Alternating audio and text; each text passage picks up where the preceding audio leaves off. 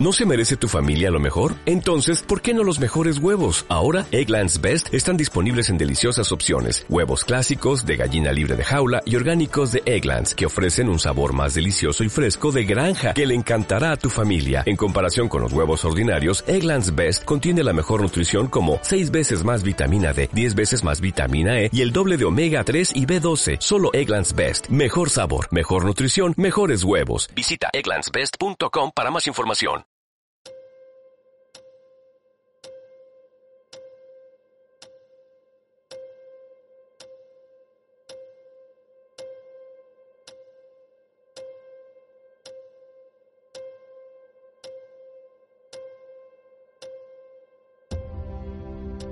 Hola, ¿qué tal? Buenas noches, buenas tardes o buenos días a todos y a todas. Bienvenidos a Psicocrimen y otras historias. Os habla Adela C. Leal, psicóloga y trabajadora social y ante todo, espero que os encontréis bien.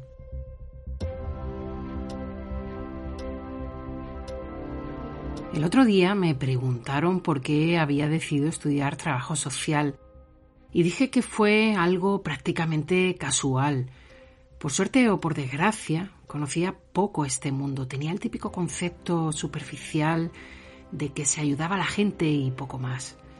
Pero adentrarme en esta realidad, paralela a la que la mayoría vivimos, empaparme de ella y trabajar a fondo con personas, me hizo descubrirme un poco más y descubrir un océano de nuevas perspectivas, paisajes y direcciones. Y básicamente porque abrí mi mente y me topé con un montón de historias y pareceres diferentes a los míos. Que parece que a veces nos quedamos enquistados en nuestra burbuja, en nuestras opiniones e intereses y no hay quien nos saque de ahí. Pero es que hay vida más allá de nuestro mundo. Viajar a otros planetas nos enriquece y quedarnos a explorarlos nos engrandece. Yo estoy agradecida con la vida por haberme traído hasta aquí porque creo que mi pasta se ha ido transformando con el paso del tiempo y ahora tengo la sensación de que soy más humilde, un poquito más sensible, más empática. Eh, comprendo y acojo la diferencia, eh, juzgo menos, escucho más y posiblemente ser trabajador social me ha dado la oportunidad de fomentar el respeto y la tolerancia hacia la diversidad en una sociedad podrida y egoísta que solo alcanza a mirar su propio ombligo. Y por eso no quiero dejar de hablar en mi programa de algunas realidades que sobreviven censuradas, pero que existen, que no son invisibles por más que muchos las quieran esconder.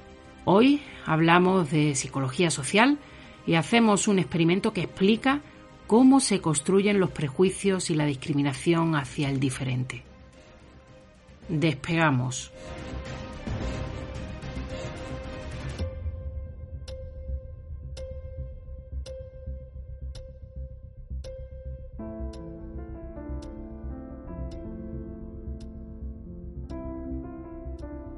Y empezamos con una reflexión.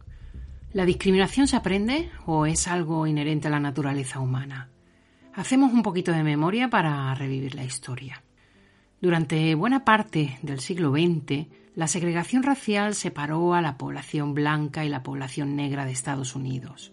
El resultado fue una sociedad desigual en la que los negros eran discriminados e incluso atacados por personas y organizaciones racistas. Los blancos consideraban que los negros eran inferiores y no merecían los mismos derechos. Esta forma de pensar provenía de la época de la esclavitud, cuando los colonos europeos secuestraron a millones de personas en África para venderlas como esclavas en América. Entre los siglos XVII y XIX hubo millones de esclavos en Estados Unidos. La abolición de la esclavitud se aprobó en 1863 pero muchas personas blancas y gobiernos, formados por blancos, evidentemente, seguían pensando que los negros eran inferiores. Los cargos públicos y los puestos directivos estaban reservados para gente blanca, mientras que los negros ocupaban los puestos de trabajo más duros y peor remunerados. La política de segregación también obligaba a tener espacios separados para blancos y para negros, escuelas diferentes, tiendas diferentes e incluso hospitales diferentes. Los restaurantes y locales que admitían a personas negras tenían dos entradas para que los blancos no tuvieran que cruzarse con los negros. Como tenían la entrada prohibida en algunos lugares, Había bares, cines y gimnasios exclusivamente para los negros. E incluso existían fuentes de agua para blancos y para negros con el fin de evitar el contacto entre ellos.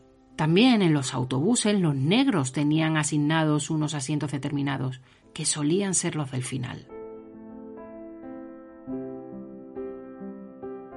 La década de los 60 fue una época marcada por el racismo y la violencia que se ejercía contra las personas de raza negra.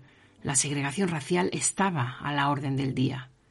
Martin Luther King, Premio Nobel de la Paz por su lucha infatigable por la igualdad entre negros y blancos y por la consagración de los derechos civiles de los afroamericanos, era asesinado en la ciudad norteamericana de Memphis, en Tennessee, el 4 de abril de 1968.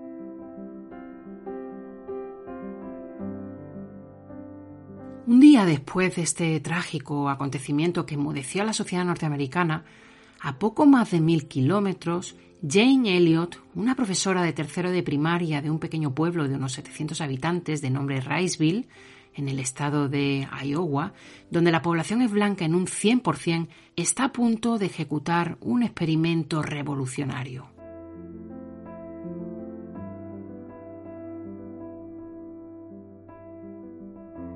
Elliot, educadora y docente nacida en Riceville en 1933, piensa que la educación intercultural y antirracista impartida en las aulas de Estados Unidos no está siendo suficiente para combatir el racismo bien presente en todo el país. Reflexiona sobre cómo las ideas y los estereotipos sobre las diversas razas están tan profundamente asentados en el imaginario colectivo que resulta harto difícil luchar contra la desigualdad latente en la sociedad. Así que, a raíz del asesinato de Luther King, la profesora aprovechó la curiosidad de sus alumnos de 8 y 9 años que no entendían muy bien qué había pasado y mucho menos el por qué. La muerte del activista de color fue la inspiración de su tan controvertido como educativo experimento pedagógico con el que pretendía enseñar a sus alumnos una importante lección de vida.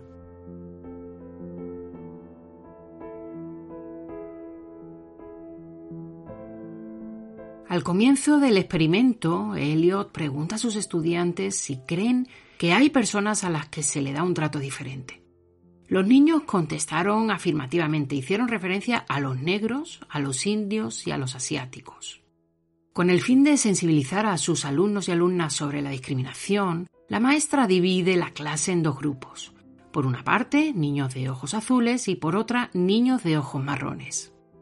Se trataba de un experimento basado en la categorización social y su objetivo era concienciar al alumnado de los efectos de la discriminación, tanto en quien la ejerce como en quien la padece. Lo que pretende es que los niños vivan en su propia piel la marginación y la exclusión. La idea era tan simple como compleja, pues eh, quería demostrarles que una diferencia establecida de manera arbitraria, exenta de objetividad y creando un clima de favoritismo hacia uno de los grupos, podría separarlos y enfrentarlos entre sí. La señorita Elliot empieza a comportarse de manera distinta con unos y con otros. A los estudiantes de ojos azules les tiene en mejor consideración. La profesora habla de este grupo como personas más buenas, más limpias y más inteligentes, y pone ejemplos de personajes importantes que han hecho grandes acciones, como George Washington, primer presidente de los Estados Unidos. Además, alaba su comportamiento siempre que tiene oportunidad y les otorga una serie de privilegios, como tener más minutos de recreo, poder repetir comida o beber agua de la fuente con total normalidad. A continuación, la maestra manda al grupo de ojos azules poner un pañuelo en el cuello de los niños de ojos marrones que serviría como símbolo para identificarlos como el grupo discriminado.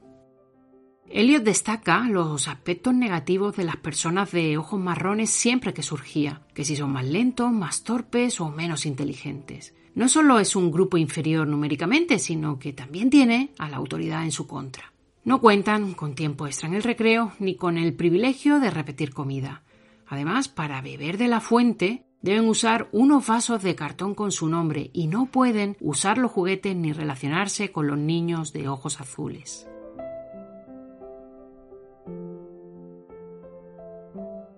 Poco a poco las consecuencias se hacen evidentes. Una diferencia tan simple como el color de los ojos, al ser establecida por la autoridad, provoca una grieta entre ambos grupos.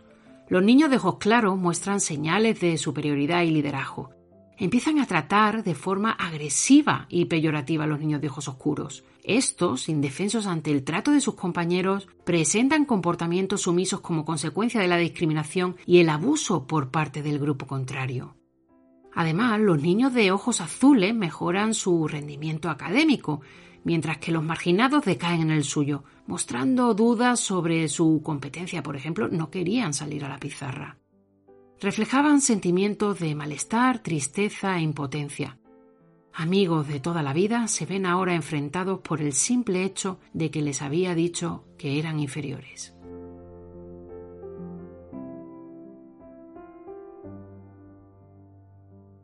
Al día siguiente, la profesora hizo algo sorprendente.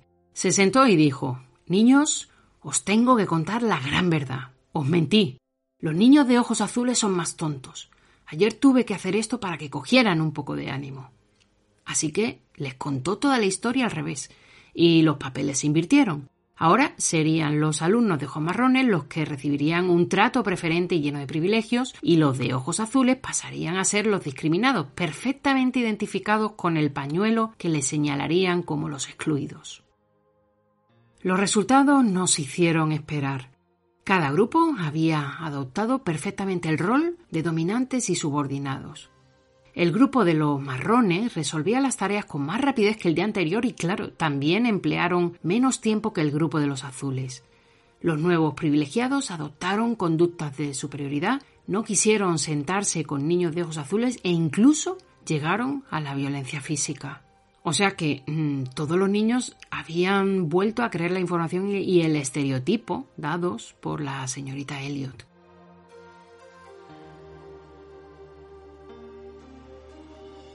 Cuando el experimento acabó y la profesora les explicó su finalidad, los niños se sintieron aliviados y se abrazaron espontáneamente, dándose cuenta de lo fácil que había sido juzgar y ser juzgados simplemente por lo que una persona considerada autoridad había dicho.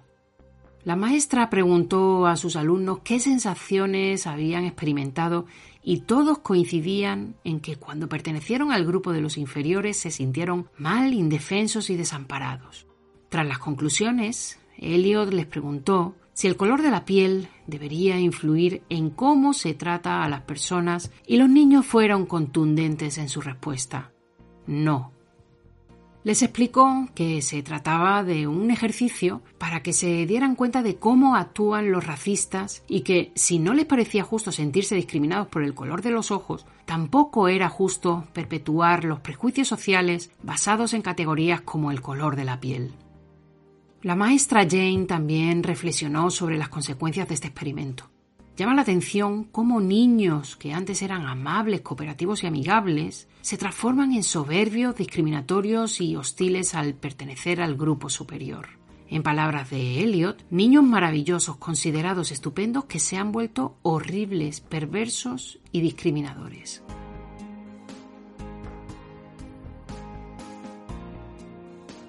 Y bueno, recomiendo encarecidamente eh, un documental donde se recoge todo lo que estoy contando, ¿no? incluso la grabación del propio experimento. Eh, se llama Una clase dividida. Y las primeras imágenes corresponden al reencuentro 15 años después entre la señorita Jane y sus alumnos en la escuela de Riceville, donde estudiaron de pequeños. Juntos disfrutan de la experiencia de verse en imágenes en pleno experimento eh, ya de adultos expresan públicamente su empatía y agradecimiento por tan valiosa lección que marcó un momento importante en sus vidas haciéndolos más críticos con las ideas que otros les intentaban imponer y más sensibles ante los comentarios discriminatorios y que les hizo ser personas más respetuosas.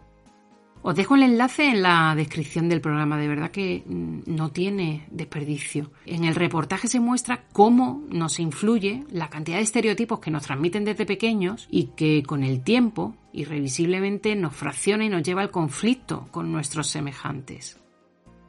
En uno de los fragmentos más interesantes del documental, Jane Elliot se dirige a un auditorio repleto de personas blancas y dice Quiero que se ponga de pie cada persona blanca en este salón que estaría dispuesta y sería feliz de ser tratada de la manera en que esta sociedad en general trata a los ciudadanos negros. Así que el silencio inunda la sala y vuelve a preguntar. ¿No han entendido la indicación? Si ustedes, gente blanca, quieren que los trate como se trata a los negros en esta sociedad, pónganse de pie. Tras otra pausa interminable, Elliot concluye. Nadie se levanta. Esta respuesta dice claramente que ustedes saben lo que está ocurriendo y que no lo quieren para ustedes. La profesora prosigue. Quiero saber entonces por qué están tan dispuestos a permitir que le ocurra a otros. Esta desafiante pregunta de Elliot, que suele lanzar en sus comparecencias públicas, es una de las estrategias que ha utilizado para mostrar cómo el racismo es algo que las personas hemos normalizado. Y es que a día de hoy la discriminación racial es considerada como algo natural por muchos grupos sociales.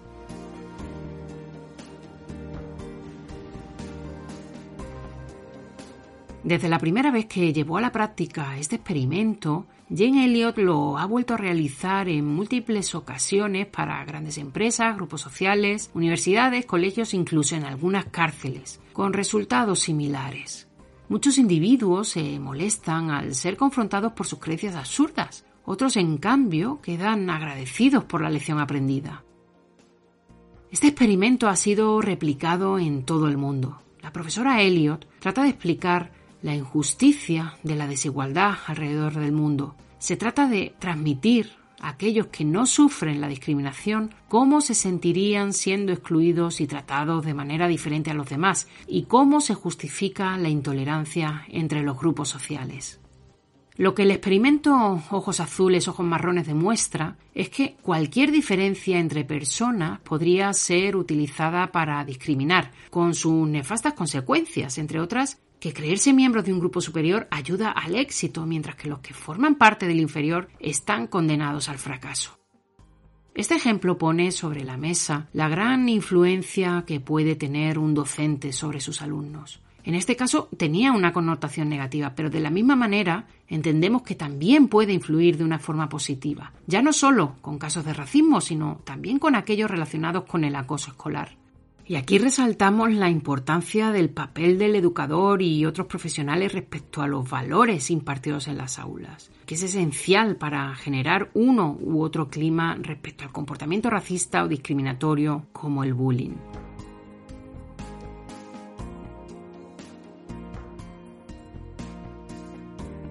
Jane Elliot consigue que reflexionemos sobre la igualdad entre las personas sobre intolerancia, sobre prejuicios, y aunque en este experimento se evidencia el racismo latente en la sociedad, creo que se podría extrapolar a cualquier forma de discriminación.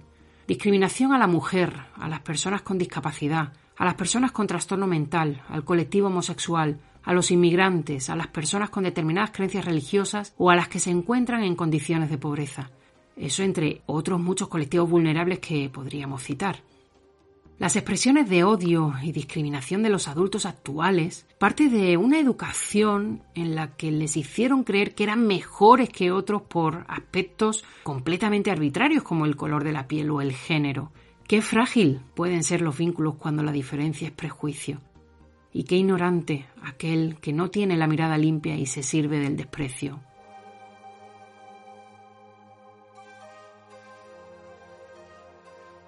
¿Cuántas etiquetas invisibles depositamos en las personas? ¿Lo hacemos de manera inconsciente? ¿Cuánto daño hacen los estereotipos, verdad? Que cuando alguien es marcado con determinada etiqueta, responderá fácilmente a un patrón de conducta según dicha etiqueta. Si una diferencia arbitraria, algo tan pequeño como el color de ojos, creó tantos problemas en un grupo de niños, ¿Qué imaginamos que puede ocurrir a gran escala y teniendo en cuenta los estereotipos que manejamos? Es muy fácil alterar la realidad objetiva y sustituirla por una concepción arbitraria del mundo. La realidad subjetiva se convierte para cada uno de nosotros en la única realidad. Entonces los que son vistos como inferiores empiezan a actuar como inferiores y los que son vistos como superiores actuarán de esta manera. Y qué complicado nos lo ponen los medios de comunicación y cualquier otra clase de poder, con la fuerza y la manipulación suficientes para engañarnos y hacernos creer lo que nos cuentan sin cuestionarlo lo más mínimo.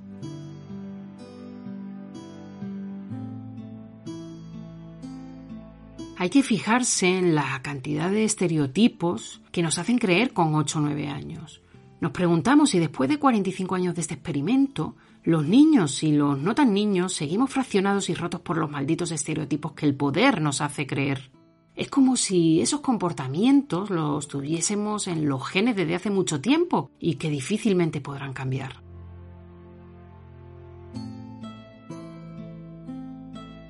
Yo creo que hacen falta muchas señoritas Elliot. Fijaos la cantidad de basura que divide el mundo. ¿Qué está haciendo el poder con nosotros?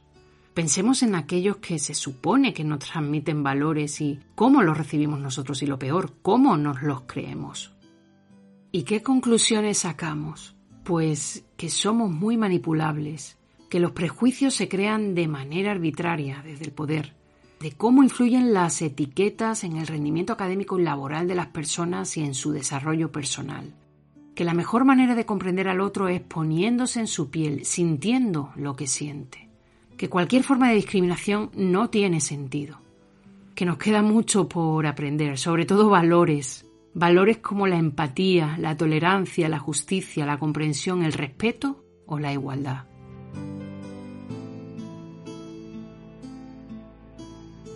El experimento de la señorita Elliot que a día de hoy cuenta con 87 años y continúa impartiendo conferencias y talleres por todo el mundo, nos reconecta con una terrible verdad. Los poderes nos influyen, nos fraccionan, nos llevan al conflicto, porque es lo que les interesa. Es así de sencillo. Pero mientras haya personas como la señorita Jane que estén atentas a los contratiempos sociales del mundo, queda esperanza.